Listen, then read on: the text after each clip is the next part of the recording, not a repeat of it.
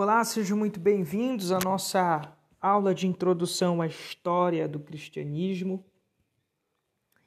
E nós iremos é, iniciar essa aula falando a respeito da importância de se estudar a história da igreja, da importância é, de se estudar a, a história do cristianismo. Primeiro, porque é importante estudar a história da igreja, porque na história da igreja nós vamos encontrar os fundamentos nos quais ah, se basearam grandes pensadores, grandes reformadores. Né? então, quando estudamos a história da igreja, nós vamos estar a par de tudo aquilo que aconteceu, né? da história da nossa fé. É, um, um cristão sem conhecer a sua história, ele não tem sentido, ele não tem perspectiva é, daquilo que ele crê. Mas quando se entende, quando se compreende a respeito daquilo que você já estudou, você consegue, de uma certa forma, é, encontrar encontrar-se como cristão. E quando falamos a respeito do surgimento da história da igreja, é, nós temos que ter em mente que prepararemos materiais para se estudar isso. É, para, nós vamos preparar materiais que possam ser úteis é, na produção é, do pensamento. Então, é importante estudar a história da igreja por esses, por esses princípios, né? Para conhecer sua fé, para você se desenvolver como cristão. É, quando estudamos a história da igreja, nós temos que ter em mente que nós estaremos buscando verdade. Né? E nesse sentido, verdade nem sempre vai ser verdade para as pessoas. Por quê? Os gregos acreditavam que a verdade ela estava no domínio eterno. Então, essa verdade ela não poderia ser conhecida é, num, num dado histórico, no individual, no transitório. É, outros acreditavam que a verdade era relativa. Não existe uma verdade absoluta. Ela vai diferenciar de pessoa para pessoa. É, e aqui eu cito o Dr. Bart de Ehrman, em que ele vai dizer que a verdade no, na antiga religião ela não era buscada ela não era requerida, certo? Porque acreditava-se que a religião ela deveria ser prática, ela deveria ser um culto prático de sacrifício, de adoração à sua divindade da época. Né? E o cristianismo ele vai ser o primeiro a fundamentar a fé.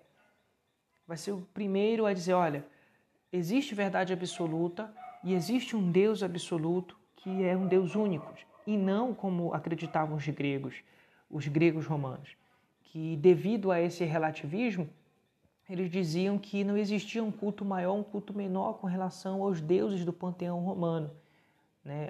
O seu politeísmo era muito grande nessa época. Então eles não iam dizer que o culto a Apolo era maior do que o culto a Zeus. Não, eles iam dizer que cada um tem a sua verdade. Tanto que é, o próprio o próprio Protágoras vai dizer que foi o famoso criador da frase o homem é a medida de todas as coisas, ele vai dizer que toda verdade ela tem sua a toda todo fato ele tem a sua medida de verdade. Então não existe uma verdade absoluta. Então nasce o relativismo nesse período ali dos sofistas, né? Onde eles vão dizer a respeito disso. Então, o cristianismo ele surge nesse período como é alguém que vai dar nome às verdades, vai fundamentar a sua crença. Né? E os, os, liberais eles têm algo muito parecido na antiguidade com isso. Por quê? Ah, o Adolf von Harnack, que ele baseou seu pensamento e a sua crença em Ritschl, que Ritschl vai dizer que o, o, o, a religião, para Ritschl, a religião, ela é preeminentemente prática, e não especulativa. Então, nesse sentido, eles vão procurar se afastar da filosofia, se afastar das especulações é, dos cristãos que foram influenciados por Sócrates, por Platão, por Aristóteles, e se aproximar mais dos ensinamentos de Jesus, que eram ensinamentos mais práticos e não doutrinários. Na visão isso do, do, de Ritschl, que vai influenciar o teólogo liberal Adolf von Hanackle, que vai ser o criador do evangelho social, que, em que ele diz que foi esquecido-se o evangelho simples de Jesus e agora ele vai dar foco às boas obras, à prática e não mais à doutrina do evangelho, não mais à doutrina da palavra. Então eles vão, vão ter essa visão. Então, quando nós estudamos isso, sabemos que pelo estudo da antiguidade que os filósofos foram os responsáveis na busca pela verdade. Na antiguidade, ninguém buscava a verdade a não ser os filósofos. E eles buscavam essa verdade no Logos. E o que é o Logos? É a razão, é o motivo, é a causa de todas as coisas. Então, os filósofos, durante séculos, procuraram, pela sua própria força, encontrar a verdade. Então, quando João, lemos o Novo Testamento, João ele chega e ele diz: Olha, a verdade é Jesus. Jesus é o Logos que estava com Deus no princípio e habitou entre nós. Então, olha como isso é, é forte demais. Por quê? Porque João está dizendo que aquilo que é, os filósofos buscaram a vida toda pela sua própria força foi revelado por Deus em Jesus. E ele habitou entre nós em graça e em verdade, João 1,14, e vimos a sua glória como a glória do unigênito do Pai. Isso aqui é até um princípio soteriológico, que muita gente, muitos, muitos cristãos é, é, ranço da filosofia, mas foi a filosofia que fundamentou conceitos de verdade. Só que eles não entendiam e não conseguiam chegar a dizer: isso aqui é a verdade. O Logos é isso. João chega e diz que o Logos é o próprio Jesus Cristo, Filho de Deus. Ele é a verdade. Então, Justo Gonzalez, quando falamos do berço do cristianismo, ele vai dizer o seguinte: que o cristianismo ele é a presença de Deus no mundo na pessoa de Jesus Cristo. Então, o primeiro ponto que eu quero tratar aqui a respeito do surgimento do cristianismo é esse. Qual é esse ponto? O cristianismo ele nasceu numa manjedoura. Que a manjedoura naquela época era um símbolo de indiferença em relação a um mundo ameaçador.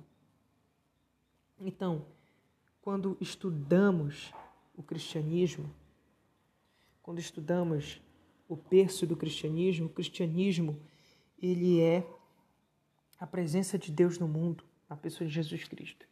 Eu acho maravilhoso, citando aqui Justo Gonzalez, essa, essa, essa expressão, essa frase, porque quando em Mateus capítulo 1, a partir do verso 18, narrando-se o, o, o nascimento de Jesus Cristo, é dito o seguinte: olha, o seu nome será chamado Emanuel.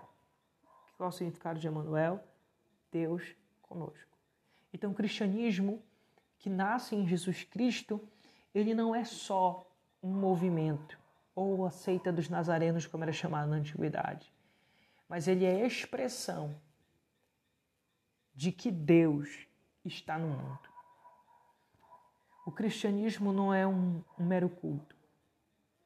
O cristianismo não é uma mera expressão de devoção a Jesus. O cristianismo, o nome em si, já representa a presença de Deus no mundo, na pessoa de Jesus Cristo e agora por meio da igreja. Por isso que Jesus disse: Olha, vós sois o sal da terra e a luz do mundo. O sal, porém, se, tor se tornando insípido, como lhe restará o sabor? Então a igreja, ela é a presença, é a representante da presença de Deus na terra. Então, como diz, diz, o próprio Justo Gonzalez, o cristianismo é encarnação, porque o cristianismo nasce em Jesus. E, portanto, existe. É, portanto, o cristianismo existe no concreto, no histórico. Então, o cristianismo ele não é uma invenção, uma ilusão, como diziam-se alguns na antiguidade, os gnósticos. O cristianismo não nasce de, um, de uma ilusão dos discípulos, né? como é, vai dizer os próprios, os próprios é, é, ateus, vão criticar, vão dizer que os discípulos estavam é, em um estado de transe, por isso viram que Jesus ressuscitaram e fundamentaram a crença do cristianismo nisso. Mas não, porque os próprios discípulos viram, ouviram, tocaram em Jesus após a sua morte. Então o Novo Testamento nos dá base concreta e firme de que Jesus é o axioma, ou seja, o princípio do cristianismo que não vai nascer de ilusão ou de uma, uma imaginação dos discípulos, não, ele nasce de fato no cristianismo.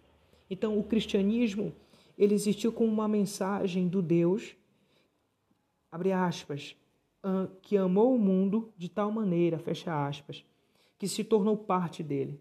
O cristianismo não é uma doutrina etérea, e a palavra etérea aqui é um adjetivo na língua portuguesa que significa é, que tende a ser volátil, fluido, ou seja, que se flui, né, que se desfaz.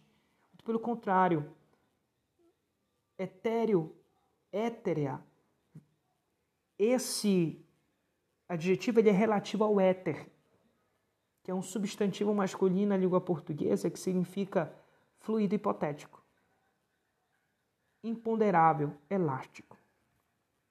Então, olha o que o autor está dizendo, que o cristianismo ele não é uma doutrina elástica, uma doutrina hipotética, um fluido que se desfaz, que é relativo. Não, o cristianismo é algo sólido, é algo concreto sobre a natureza de Deus, sobre a presença de Deus no mundo na pessoa de Jesus Cristo.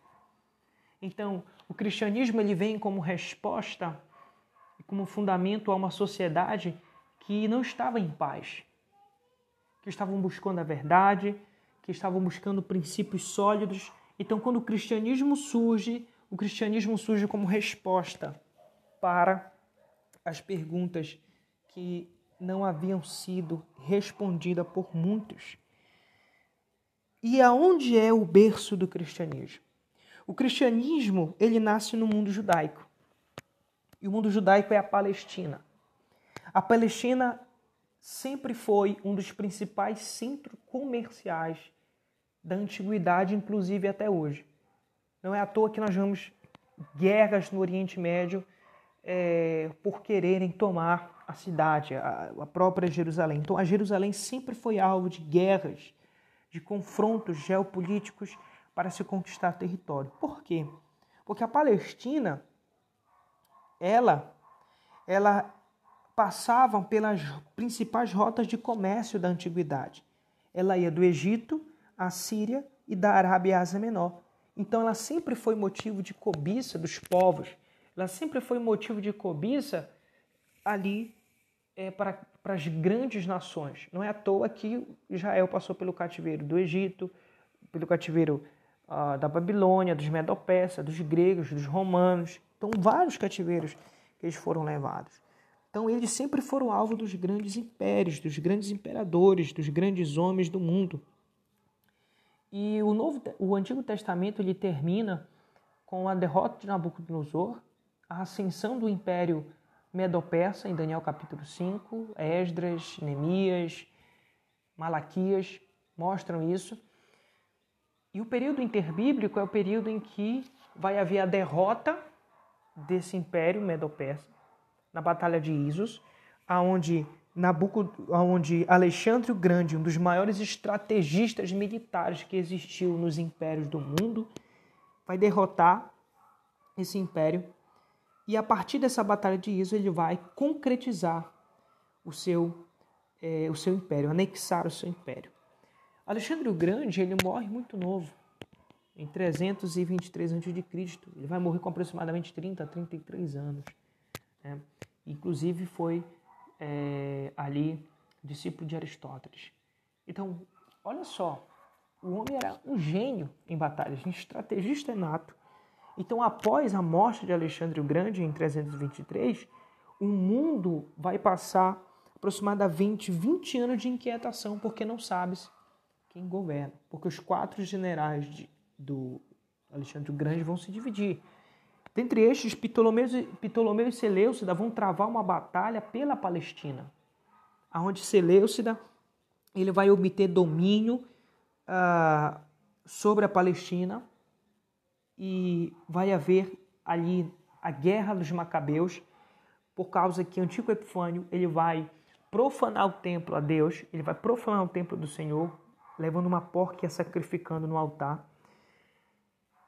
E resumidamente houve essa guerra e após isso, em 63 a.C., quando eu digo após, eu não digo sucessivamente, mas eu digo num período anacrônico, em 63 a.C., o general Pompeu ele vai vencer e vai romper as barreiras, conquistando aí e ascendendo a grande mãe Roma a, por toda ali a, a, a região. Né? Então ele vai dominar a Palestina e vai dominar todo ali um grande e vasto império romano, que vai estabelecer a Pax Romana. E também ele vai profanar o templo, aonde é, ele vai ali ir até o Santo dos Santos. Então, o farisaísmo ele vai surgir nesse aspecto. Qual? Ele surge num aspecto em que os fariseus eles vão se rebelar contra o império de uma forma pacífica, não querendo que mexesse na sua religião, tocasse nos seus valores e nos seus princípios morais que Deus havia colocado sobre eles. Então, eles se rebelam de uma forma pacífica. Então, houve muito cuidado dos imperadores com relação a isso, porque eles eram um povo forte. Então, nenhum imperador obteve sucesso diante dos judeus, no sentido de ser admirados por eles. Isso nós vamos ver até contra o próprio Pilatos, que, que não querendo ir contra os judeus, os sacerdotes, mas para ganhar fama popular, ele decidiu é, sacrificar, crucificar Jesus. Porque existia uma briga entre Pilatos, que era o governante dali, e os judeus. Então nunca entrou em rota de colisão, mas eles não se gostavam. E é aqui que surge um ponto principal do Novo Testamento. Qual é esse ponto? É que os judeus vão ser conhecidos como o povo da lei. O povo da lei. Então a lei, ou seja, a Torá, ela se torna aqui o centro de sua religião e de sua nacionalidade. Porque quando se estuda esse período, você vai ver que estavam profanando o templo de Deus, estavam manchando o Santo dos Santos. Então, os judeus, eles vão se levantar com a lei, a Torá, posicionando-se para que não houvesse mais isso. Então, eles vão fundamentar a sua religião e a sua nacionalidade na lei, na Torá. E aonde é que está isso? Na própria Torá, em Deuteronômio 6. Shemar Israel, Adonai Elonoron, Adonai Reshed. Ouve, ó Israel, o Senhor teu Deus é o único Deus. Então Israel agora fundamenta a sua religião, a sua nacionalidade na palavra de Deus, dizendo: Nós temos um único Deus, um único Senhor. E o sentido de escuta, Shema, é obedece, ó Israel, teu Deus é o único Deus. Então, olha só, a partir disso, houve uma compilação, um trabalho de compilação dos judeus para se empreender em interpretar, em compilar a Torá para que pudesse é, unificar tradições de seu povo, ou seja, solidificar o fundamento é, do judaísmo dentro de Roma. Então, eu amo isso aqui porque a lei, nesse momento, com o passar dos anos e após muitas lutas patrióticas dentro dos judeus, a lei ela se tornou o símbolo e o baluarte do espírito nacional judeu. Eles respiravam a lei, eles viviam para a lei. E eu lembro-me de uma história uh, de John Bowen, da história da igreja, que Diziam que ele conhecia tanto a Bíblia, mas tanto, que se cortassem as suas veias, em vez de sair uh, sangue, sairiam versículos. De tanto que ele amava e conhecia a Bíblia, palavra de Deus. Então, usando este exemplo, nós podemos entender que essa coluna, esse baluarte, esse centro da vida do judeu, a escritura, era algo que eles zelavam a cada dia mais. Então, eles, codificaram a lei para regulamentar a adoração, primeiro, no templo, segundo, na vida cotidiana deles. Então, os judeus, a partir disso, não seriam mais o mesmo, porque estariam fundamentando toda a sua vida, estariam fundamentando toda a sua a adoração religiosa na lei de Deus. Então, é aqui que nasce o judaísmo do Novo Testamento, que tornou-se a fonte da qual ergueu-se a nova casta religiosa, distinta da sacerdotal. Abre aspas, citando o Justo Gonzalez, ele diz, abre aspas, é dessa mesma fonte também que brotou o novo interesse espiritual centralizado, não no templo, mas na lei. Quando você estuda o Antigo Testamento, a teologia do Antigo Testamento, os sacerdotes conheciam a lei de Deus? Conheciam? Se dedicavam à lei de Deus? Se dedicavam. Mas eles viviam para o sacrifício. Viviam para os rituais cerimoniais do templo. E a sua segurança, a sua adoração estava no templo. É só lermos o Salmo 137 quando os algozes babilônicos dizem para o povo: olha, cantem, cantem para nós, toquem para nós. E o que, que acontece? O texto diz que ele, como nós poderemos tocar em terra estranha? Porque a sua fonte de conhecimento, a sua fonte de entendimento estava baseado, sabe aonde? No templo. Ezequiel, é, Jeremias capítulo 7, ele dizia: Nós temos o templo, então nós não seremos consumidos e destruídos porque nós temos o templo. E a segurança e a confiança desse segundo profeta, Jeremias estava no templo. O que, que Deus diz? Eu vou destruir o templo. E eu vou mostrar para vocês que eu não estou mais dentre vocês. E isso acontece. Em 587, Nabucodonosor invade Jerusalém, destrói o templo, leva os utensílios, mata os sacerdotes, pisam, eles são decapitados.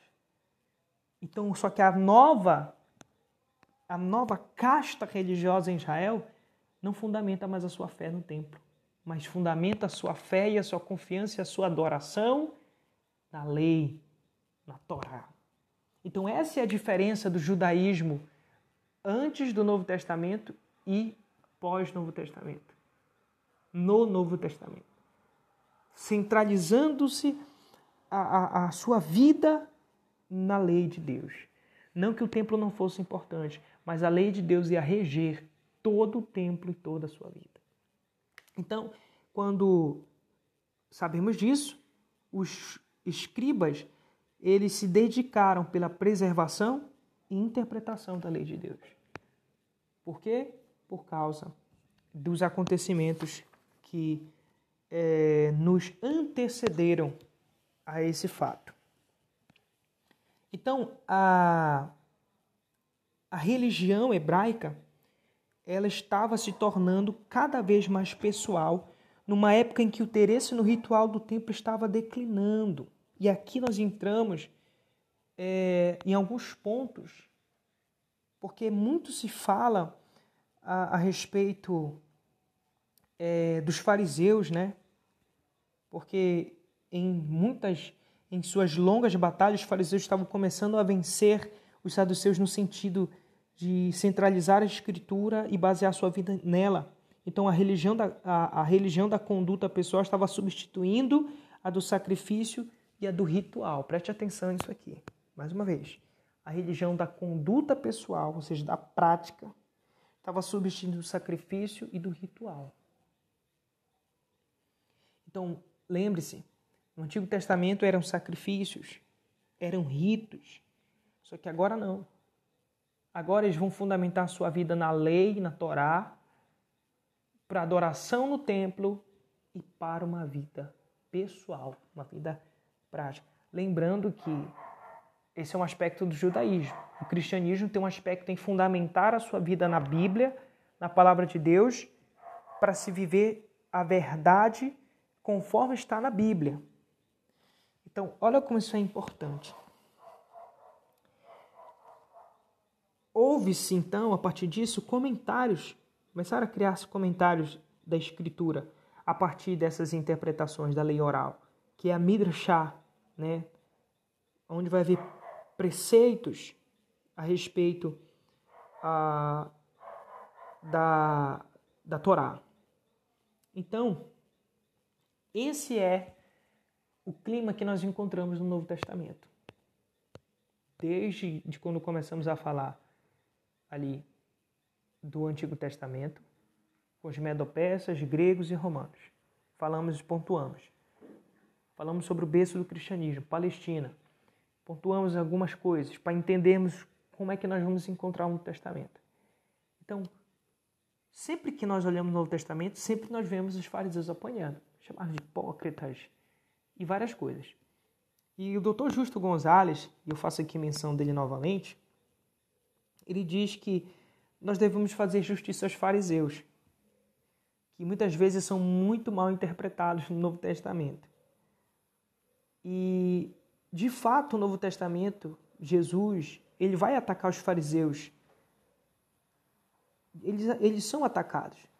Só que o doutor Justo Gonzalez diz que eles não eram atacados por serem o pior de todos os judeus. Os fariseus não eram piores de todos os judeus. Já temos que entender isso. Segundo, mas porque eles eram melhores e a mais alta expressão da potencialidade humana diante de Deus.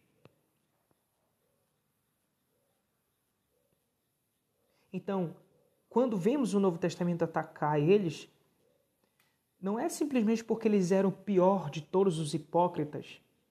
Não. Porque senão essa interpretação nossa seria errada. Mas quando nós entendemos o pensamento que está aqui, o primeiro, a vitalidade na adoração do templo estava em declínio. Então, numa época em que a vitalidade e a adoração no templo estava em declínio, os fariseus se esforçaram para interpretar a lei de modo que ela pudesse servir de guia para a religião do povo. Então, quando os fariseus decidem interpretar a lei, quando os fariseus decidem é, é, é, preservar a lei, interpretá-la, era para que o povo pudesse ser guiado novamente para a sua religião, para a sua vida central espiritual na lei de Deus e para a sua nacionalidade, e não esquecer-se de si mesmo. Tanto que os fariseus conservadores, eles eram contra os, os fariseus hebraístas que eh, diziam que, que era para haver a interpretação da Torá para o grego, que eram para os judeus eh, se helenizarem também, falarem grego, se vestirem como gregos, só que os fariseus hebraístas, eles diziam que não, deviam se preservar a, o modo de se vestir judeu, a língua judaica, a Torá judaica. Tanto que essa sinagoga só era lido, na sinagoga só era lido a Torá em hebraico. Então havia uma briga entre os próprios judeus a respeito disso. Então os fariseus eles vêm com esse sentido de preservação. Então, claro que isso vai os levar ao legalismo. Os levou ao legalismo. Só que os fariseus não eram, aspas, legalistas no sentido de que eles exigiam obediência cega e de má vontade à lei moral e aos preceitos rituais, halak, pois uma grande parte daquilo que nos restou da sua literatura é devocional, homilética e denota um esforço humano em trazer à tona a obediência voluntária à vontade de Deus. Então, quando se entende, quando entende-se o pensamento que se tinha na época de Jesus, pensamento dos fariseus, era de que eles obedecessem à lei, não de má vontade, não cegamente, mas de boa vontade, voluntariamente obedecer à Torá, aos preceitos e aos rituais. Então eles não obrigavam, eles ensinavam pela interpretação da lei de Deus como o povo devia adorar no templo e como o povo devia uh, ter uma vida cotidiana. E o Dr. Warren Rosman, no seu comentário uh, a respeito do livro de Mateus, ele vai dizer que na época de Jesus haviam sete, sete tipos de fariseu.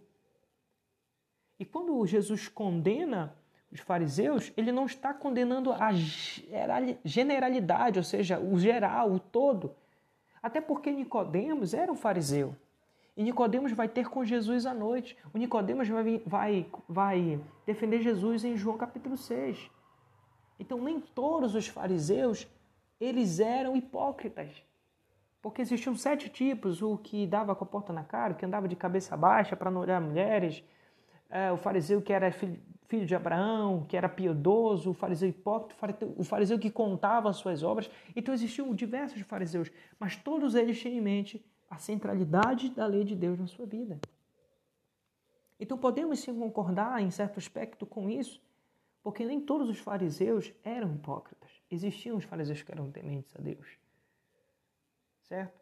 Então é importante nós termos isso em nossa mente. Existiam, existiam. Jesus condenou abertamente os fariseus? Não. É isso que nós temos que ter em mente. Jesus vai condenar o hipócrita.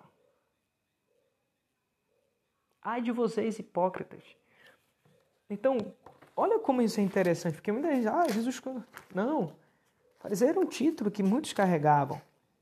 Só que Jesus vai condenar os hipócritas. Os hipócritas. Aqueles que colocam fardos pesados sobre o povo. Ai de vocês, escribas, fariseus, hipócritas. Então, Jesus está nomeando classes, a classe dos escribas e a classe dos fariseus. Só que Jesus diz: "Ai de vocês, de vocês quem? De vós quem? Escribas e fariseus. Mas que tipo de fariseus? Hipócritas. Então Jesus está condenando aqui a hipocrisia de dois grupos. E não eles em si, não todo o grupo, porque uns não representavam o todo. Então existiam homens tementes, mas existiam os hipócritas, e esses hipócritas que Jesus condena. Jesus não condena e diz: olha, todos vocês, fariseus, vocês são hipócritas. Porque se assim fosse, entraria em clara contradição com aquilo que está escrito em 1 Pedro, e aqui eu quero ler. 1 Pedro Capítulo 2: Despojando-vos, portanto, de toda maldade, de todo dolo e hipocrisias e invejas, de toda sorte de maledicências.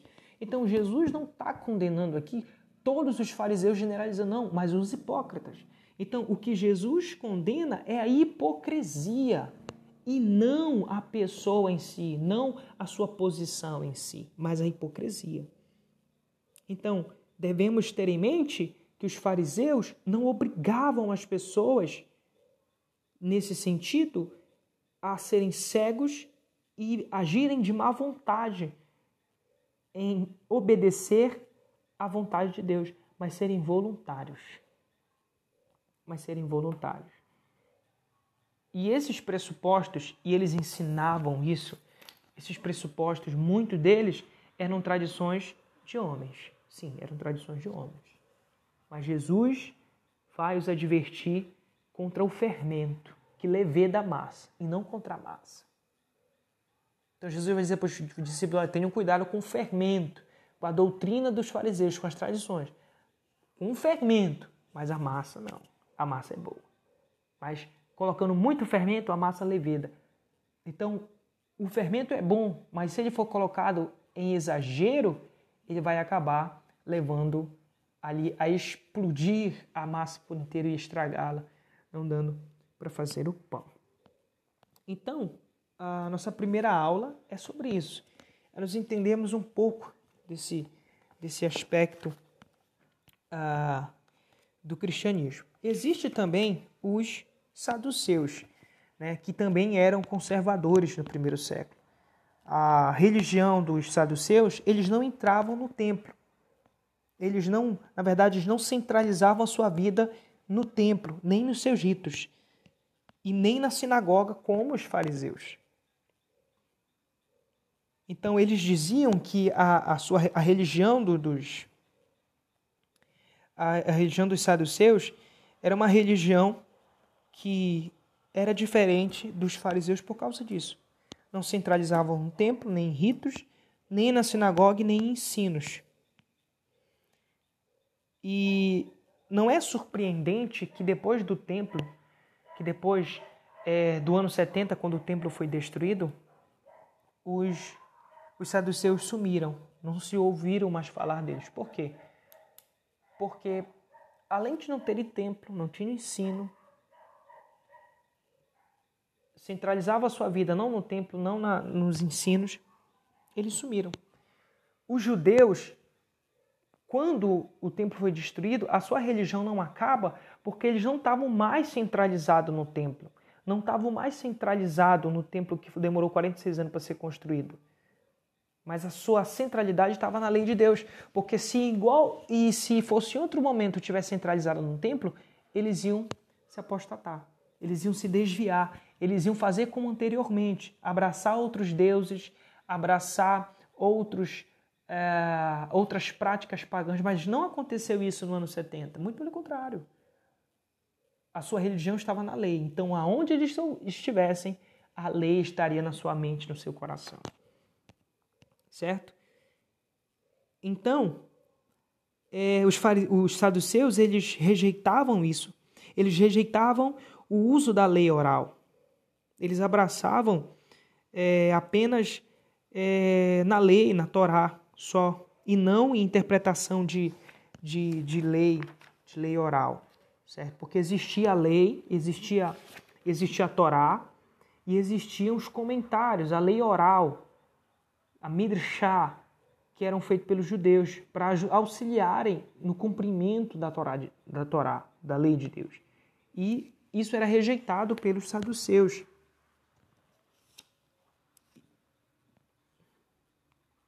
Então, uh, esse é o aspecto aqui dos saduceus, ok?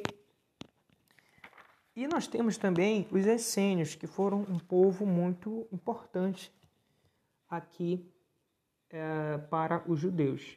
Primeiro que os essênios, eles eram um povo que eles eram hoje numa, numa clara não puritanos, né? Porque os puritanos eles nunca se privaram de viver em grandes cidades como ah, os essênios que passaram a viver em cavernas e por isso tem lá na, na, na, nas cavernas de Qumran a descoberta de, de, de, de vários pergaminhos, porque eles viviam assim. Eles eram muito escatológicos. Eles eram muito escatológicos e puristas. Então, eles rejeitavam o templo, eles viviam com expectativa escatológica. Essa expectativa consistia na restauração de Israel ao redor de uma nova Jerusalém, e muitos vão dizer que o próprio João Batista era um essênio.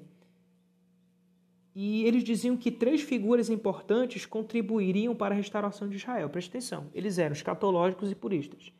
Eles viviam com expectativas escatológicas de uma época restauradora sobre três figuras. Primeiro, o mestre da justiça, era a primeira figura de restauração de Israel. O Messias de Israel, que era a segunda uh, pessoa que contribuiria para a restauração de Israel. E o Messias de Arão. É por isso que João Batista, ele em, Mateus 11 vai dizer, Senhor, eu espero ou tu Cristo ou tu és aquele que iria restaurar Israel. Porque o próprio Champlin, no seu comentário, diz: olha, existiu uma crença de que o reino de Deus viria em três etapas. Então João Batista dizendo: olha, tu és aquele que viria de fato, ou tu é apenas um daqueles que vai cumprir mais uma etapa. Por causa desse pensamento assim. Então, isso aqui está intrínseco no pensamento desses homens. O mestre da justiça, na visão dos essênios, já tinha vindo já tinha realizado sua tarefa, que agora continuava entre os acolhidos da comunidade dos essênios até o dia que Messias Israel empreenderia a guerra e destruiria o mal. Então, o mestre da justiça já tinha cumprido sua tarefa, o primeiro, e agora ele ia ficar dentro da comunidade de Qumran até que viesse aquele que o levaria à empreitada final. Então, o Messias de Arão reinaria, ou seja, aquele que de fato consumaria todas as coisas. Então, é, por essas expectativas escatológicas e por esses três grandes contribuidores para a restauração de Israel, as leis de pureza cerimonial dos, dos essênios faziam com que eles se afastassem das grandes cidades e dos centros da vida política e economia na Palestina, porque nesses lugares tinham muitas pessoas, e objetos e costumes imundos. Então seria, uma, seria como na Idade Média os, os monastérios que foram criados para esse propósito, para se afastar das grandes cidades, das correrias da vida, das prostituições e das bebedices. Então, o casamento nos essênios não era proibido, mas não era recomendado. Ok? Não era recomendado. Então, todo bom essênio, na visão dos escritos de Júlio Gonzalez, deveria evitar contato com pessoas. Então, eles se dedicavam muito à separação. Né?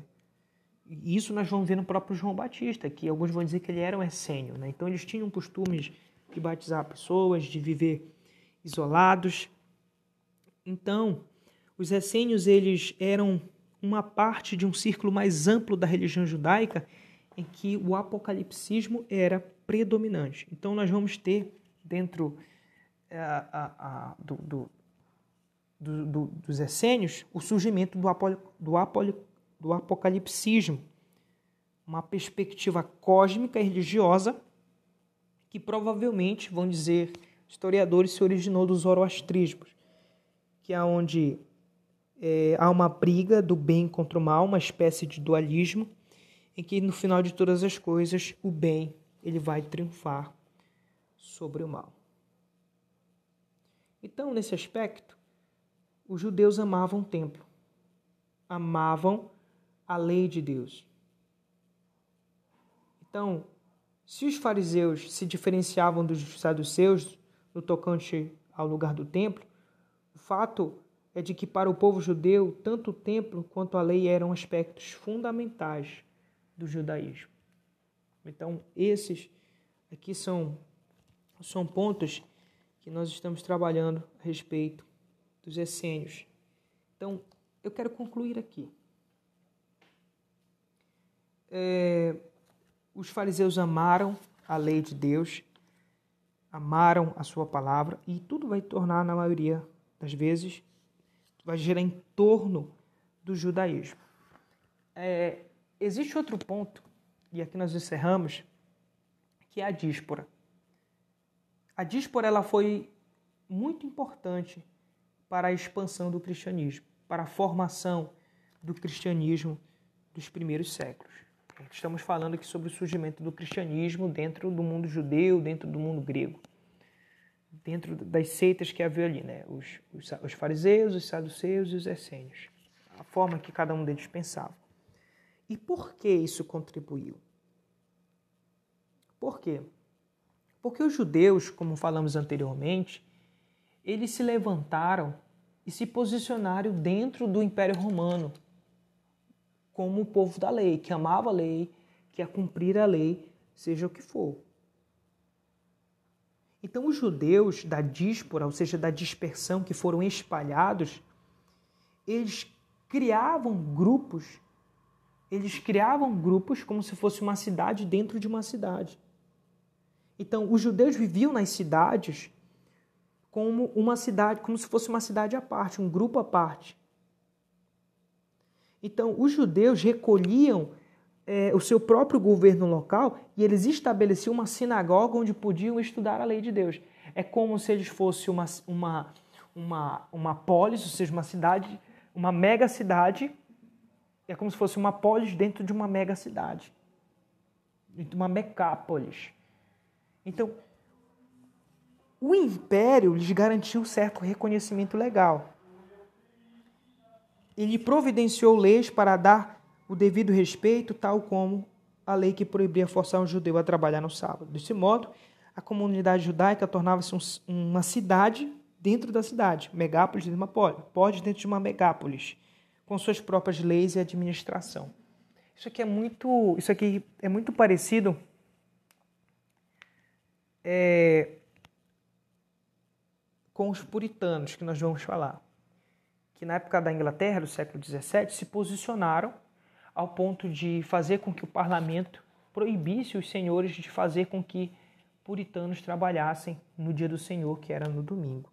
Então, por aquele ponto que trabalhamos lá no início, da profanação do templo, da, do baluarte da religião judaica que é a Bíblia, chegaram até esse ponto de criar uma cidade com seu próprio governo. É por isso que acontecem aquelas, aquelas, re, aquelas reuniões para matar Jesus, porque eles poderiam fazer aquilo. O império lhes garantiu aquilo. Eles julgavam e levavam para o governante da cidade para que pudesse dar sentença de morte, porque eles não poderiam sentenciar, mas eles poderiam julgar conforme as suas leis, e foi isso que aconteceu com Jesus.